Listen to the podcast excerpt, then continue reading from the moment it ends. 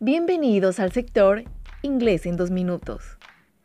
La pronunciación en inglés es bastante diferente a la del español, por lo que muchas veces al comenzar a aprender este idioma, se nos hace difícil pronunciar de manera correcta algunas palabras.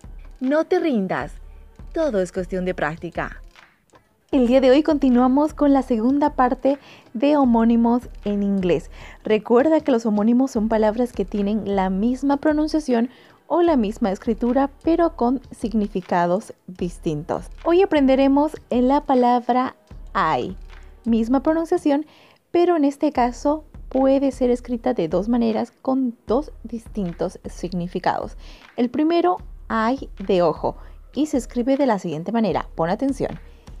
E, Y, E. Veamos un ejemplo. She has black eyes.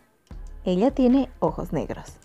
Y el segundo, en este caso, que también se pronuncia I, pero estamos hablando de un pronombre personal en este caso, y se escribe únicamente la I.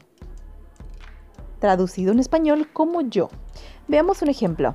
I live here. Yo vivo aquí. Ahora que ya conoces un poquito más acerca de palabras homónimas, no te olvides ponerlos en práctica.